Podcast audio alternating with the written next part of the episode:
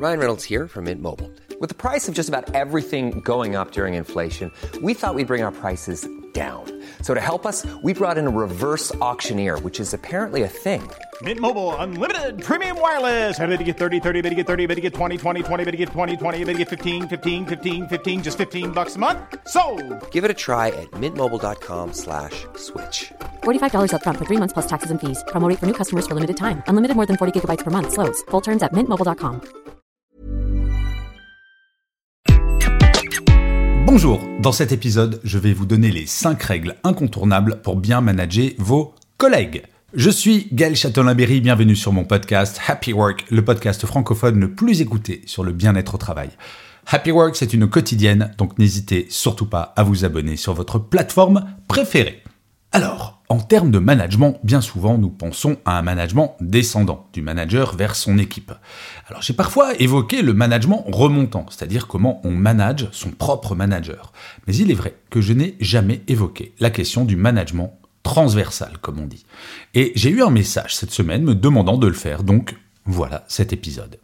Et c'est vrai, le management transversal, qu'il soit formel ou informel, c'est un sujet fondamental. En effet, rares sont les fonctions dans l'entreprise qui ne dépendent de personne d'autre que la personne qui est en charge.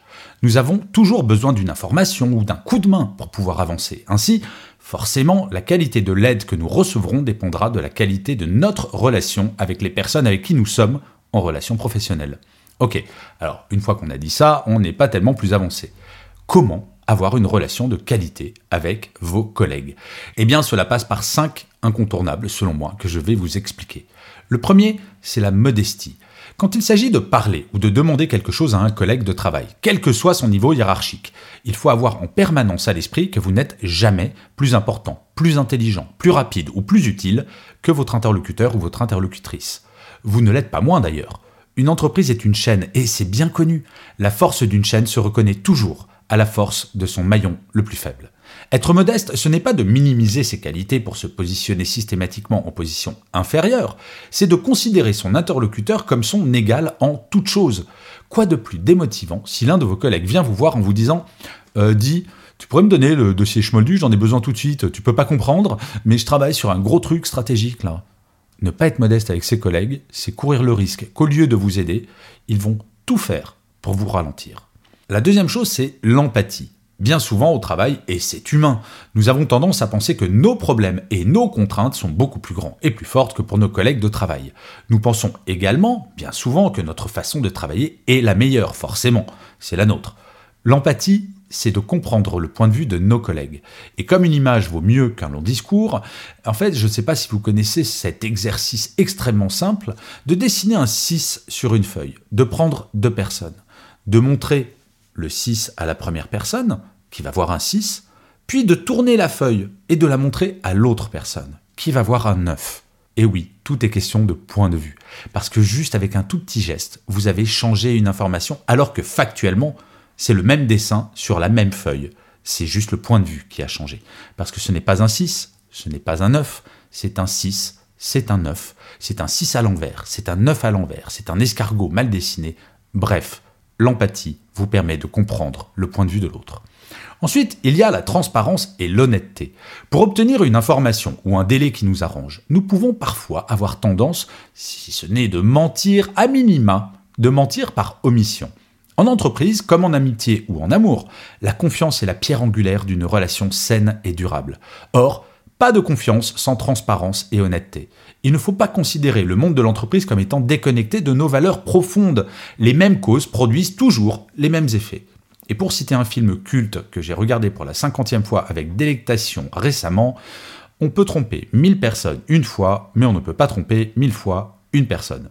Et d'ailleurs, j'aimerais vous rappeler une citation de Steve Jobs que j'aime beaucoup qui disait Dans les affaires, les grandes choses ne sont jamais faites par une seule personne, elles sont faites par toute une équipe. Et oui, une seule personne ne peut pas tenir tout un service ou toute une entreprise. La quatrième chose, c'est la patience. Bien souvent, quand nous demandons quelque chose à un collègue, nous le voulons tout de suite. Pour avoir de bonnes relations avec nos collègues, il faut en permanence avoir en tête que votre planning n'est pas plus ou moins important que le leur. Bien entendu, il peut y avoir une urgence absolue une fois de temps à autre. Mais je ne sais pas si vous avez remarqué, pour certaines personnes, tout est toujours urgent, quelle que soit la demande. Cela est bien entendu lié à l'empathie. Demander à votre collègue de fixer lui-même le délai qui lui convient sera un bon moyen de construire une relation durable, basée sur le respect mutuel des délais de chacun. Et enfin, et c'est pas le moins important, il y a la réciprocité. Le meilleur moyen qu'un collègue ait une excellente relation avec vous, c'est qu'il ait conscience que s'il vous aide, vous ne le laisserez pas tomber en cas de besoin. Les notions d'entraide et de solidarité, même si elles ne sont pas toujours présentes en entreprise et dans la vie, sont la base d'une relation équilibrée. C'est exactement comme avec le management bienveillant qui se résume en une phrase. Ne jamais faire à un collaborateur ou à une collaboratrice quelque chose que l'on n'aimerait pas que notre propre manager nous fasse. En vous comportant avec tous vos collègues de la manière dont vous aimeriez qu'ils se comportent avec vous, vous serez dans le vrai, dans 99,99% des cas, à moins d'être masochiste. Il est étrange de constater tout de même à quel point le monde de l'entreprise est souvent décalé d'avec le monde réel, celui de notre vie personnelle. Il ne faut pas oublier jamais qu'avant d'être un collègue, un manager ou un membre de votre équipe, chaque salarié d'une entreprise est avant toute chose une personne. Dans notre vie privée, nous n'aimons pas nous faire hurler dessus, ou quand un ami arrive avec deux heures de retard à un dîner. Toutes ces choses que nous n'acceptons pas dans notre propre vie privée. Ne les faisons pas dans l'entreprise et tout se passera bien, je vous assure.